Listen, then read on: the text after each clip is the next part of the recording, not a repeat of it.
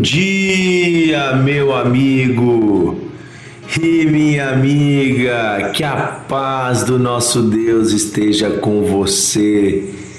Seja bem-vindo ao Devocional de Fé, o seu podcast diário, meditando na Bíblia, a palavra de Deus.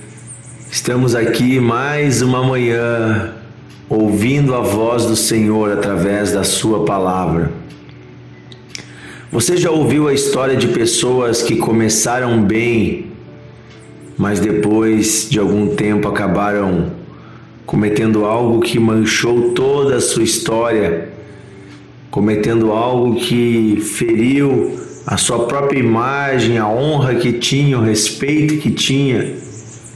A Bíblia diz Aquele que pensa que está de pé, cuide para que não caia.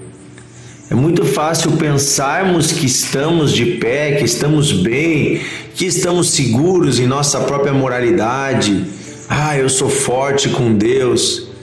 E acabarmos não cuidando as coisas à nossa volta, não cuidando com as distrações, com as tentações e muitas vezes caímos caímos em pecado, caímos na imoralidade, caímos em pensamentos que não agradam a Deus, é muito rápido para nos perdermos. E eu quero falar a respeito desse assunto, meditando na vida de um homem, um grande homem de Deus chamado Noé. Noé foi exemplo para nós. Ele ouviu a voz de Deus e construiu um barco num lugar seco quando não havia uma nuvem parecendo que haveria de chover, foi contra toda a sociedade da época, por mais de 100 anos construiu um grande barco, guardou comida e preparou tudo para um dilúvio que era algo que nunca antes tinha acontecido e nunca depois aconteceu. Noé acreditou na palavra de Deus e era uma sociedade totalmente corrompida, totalmente pecaminosa. Apesar disso, ele conseguiu educar os seus filhos, seus três filhos, casá-los com boas mulheres, e ele então conseguiu entrar com toda a sua família na arca do Senhor no dia do dilúvio. Noé preservou sua família, Noé fez o bem, Noé foi obediente. Porém, quando terminou a chuva, saíram da arca e tudo parecia estar tranquilo, Deus prometeu que nunca mais destruiria a terra daquela forma, fez uma aliança com Noé, abençoou Noé. O tempo foi passando e Noé entrou no piloto automático. E diz em Gênesis capítulo 9, versículo 20, diz assim: Sendo Noé um lavrador, passou a plantar uma vinha. Uma vinha é plantação de uvas. E bebendo do vinho, embriagou-se e se pôs nu dentro de sua tenda. Cã, que era um dos seus filhos, vendo a nudez do pai, fez saber aos seus dois irmãos. Então Sem e Jafé tomaram uma capa, colocaram sobre seus ombros e, andando de costas, Rostos desviados cobriram a nudez do pai, sem que a visse. Sabe, aqui eu penso sobre os perigos de começarmos a dar lugar a coisas que Deus não quer em nossas vidas. Noé já era idoso e agora passa por um fiasco desse começa a beber, beber, beber, não foi um golinho, não foi dois, não foi uma taça. Não é, em outras palavras, entrou para dentro do garrafão. E ali ele perdeu a noção das coisas, tirou a própria roupa e andava nu. Começou a fazer fiasco. Como é triste quando os filhos presenciam isso, seus pais bêbados, seus pais na sarjeta, seus pais falando o que não deve. Quantas pessoas no momento de embriaguez machucam outras pessoas com palavras? Quantas pessoas ferem a sua família, acabam praticando mal contra seus filhos, contra sua esposa. Quantas pessoas no momento de embriaguez, inclusive fazem loucuras aí no trânsito ou acabam ferindo a si mesmas. O álcool ele é um perigo. Ele é algo muito perigoso nas mãos do homem, da mulher, do ser humano. Pode destruir vidas e tira o controle. Sabe?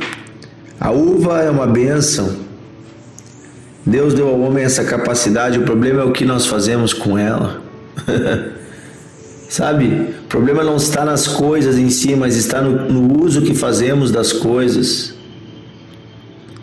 Não há nenhum lugar na Bíblia que proíba você de tomar o vinho ou de tomar alguma, algum tipo de bebida uh, específico, né? apesar de que a Bíblia tem declarações contra as bebidas destiladas, que devemos ficar longe delas, né?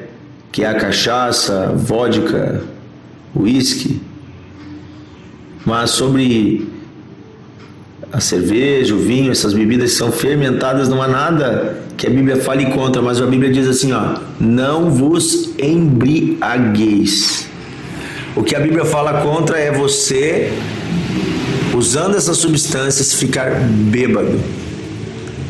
Isso sim é pecado. Embriaguez é pecado. O que é ficar embriagado? É você perder o controle, é você tomar aí e aí cada pessoa tem uma dose, né? Eu particularmente não bebo, porque eu sei que a linha é muito tênue. Então eu tomei a decisão de que eu não vou beber. Né? Claro, ah, ali tem uma festividade, uma coisa, né? Você toma ali uh, um, um golinho numa taça de champanhe é uma coisa, outra coisa é você ter o hábito. Nós particularmente aqui em casa escolhemos não beber. Por quê? Primeiro, porque temos uma responsabilidade social diante da sociedade. Segundo, temos uma responsabilidade diante dos nossos filhos. Terceiro, cada um conhece o seu limite. O que eu quero dizer é cuidado com o que você tem colocado na sua boca. Cuidado com a bebida que está na sua geladeira. Cuidado. Cuidado. Muitos pais começa a ter problema com a bebida na vida dos filhos. Daí quando vão dizer filho, isso aí não está certo, e o filho diz o quê? Mas tu também bebe. Que exemplo estamos dando? E o adolescente, o jovem, não sabe moderar a dose. Então tome cuidado, Noé, sendo um homem de Deus, usando da liberdade que Deus lhe deu, passou do limite. E acabou gerando todo um constrangimento, uma vergonha botou os filhos numa situação difícil. Querido amigo, amiga, não seja escravo da bebida, não seja escravo do álcool, não seja escravo do cigarro, não seja escravo da maconha, da cocaína, não seja escravo de nenhuma substância. Deus criou você para viver e você é feliz simplesmente vivendo com o seu corpo, com a sua vida com dignidade. Você não precisa disso para ser feliz. Se alguém me diz que precisa disso para ser feliz, é porque não conheceu Jesus Cristo. Aquele que preenche tudo em todas as coisas, aquele que preenche os nossos corações. A vida sem Deus, é claro, você vai ter que daí encontrar substâncias para tapar o vazio, para encobrir os seus pecados, a memória deles. Mas quando encontramos Cristo, somos perdoados, lavados, abrigados debaixo da mão poderosa de Deus estamos guardados. Meu amigo, abstenha-se, abstenha-se de tudo aquilo que pode afastar você de Deus e de uma vida reta. Cuide os seus lábios, cuide o que você põe na sua boca. Tome a decisão de viver uma vida digna diante de Deus. Você não foi feito por Deus para ser escravo de nada. Se você tem dificuldade na área da bebida, se você tem dificuldade na área do cigarro, se você tem dificuldade né, com alguma droga, procure ajuda. Temos né, eh, líderes, pastores para orar por você, a igreja pode ensinar você, existem também terapeutas, mas a, a melhor ajuda é você tomar uma firme decisão. Eu lembro de Daniel, e os seus amigos, Sadraque, Mesaque e Abidnego, a Bíblia diz que eles tomaram a firme decisão de não se contaminar com as coisas da Babilônia. Tome a firme decisão. Essa é a melhor coisa que você pode fazer. Amém? Querido Deus e Pai, hoje nós pedimos a Ti, Senhor, liberta este amigo, esta amiga que está hoje presa em um vício algo que lhe afasta da tua presença, algo que lhe envergonha, algo que tira a sobriedade. Pai, eu peço agora, liberta este homem, liberta esta mulher, abre os olhos deste filho amado. Traz para o teu reino, Senhor, mostra o valor que esta pessoa tem, Pai, para que este filho, esta filha possa desfrutar de todos os sonhos que o Senhor tem para ele, para ela. É o que eu peço, Pai, em nome de Jesus. Fortalece a cada um, renova as forças da graça e sabedoria, Pai em nome de Jesus. Amém. Amém. Que Deus abençoe você, meu amigo e minha amiga. Até amanhã em nosso devocional de fé.